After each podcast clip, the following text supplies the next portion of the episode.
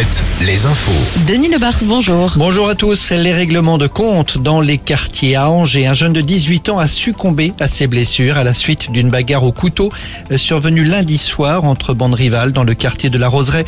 Un autre jeune de 19 ans a lui été mis en examen. Et puis à Nantes, rappelons-le, c'est un jeune d'une vingtaine d'années qui a été tué mercredi soir dans la rue devant le quartier Bellevue. Un jeune abattu à la sortie du tram. Il a reçu des coups de feu en plein thorax.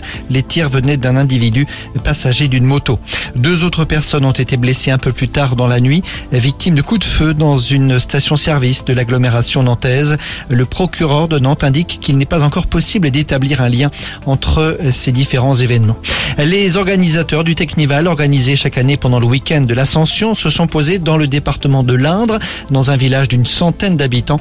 On estime à 20 000 le nombre de personnes qui ont convergé depuis la nuit de mercredi à jeudi. On passe au sport. Avec le rugby, des centaines de supporters pour accompagner les joueurs du Stade Rochelet à l'aéroport de La Rochelle hier après-midi. La finale de la Champions Cup, c'est demain soir contre les Irlandais du Leinster en Irlande à Dublin.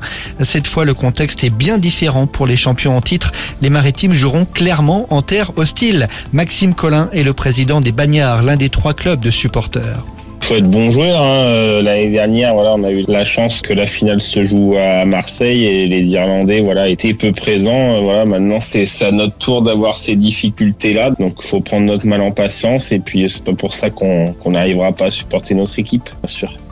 Environ 2000 supporters rochelais seront présents demain à Dublin. Ajoutons les dizaines de milliers de personnes attendues autour du Vieux-Port où deux écrans géants seront installés. En foot, à trois journées de la fin du championnat, une belle affiche entre Lyon et Monaco ce soir. Nantes joue demain, Rennes, Brest, Lorient et Angers dimanche. En basket, les quarts de finale de play-off en national avec au bout peut-être une accession en Pro B.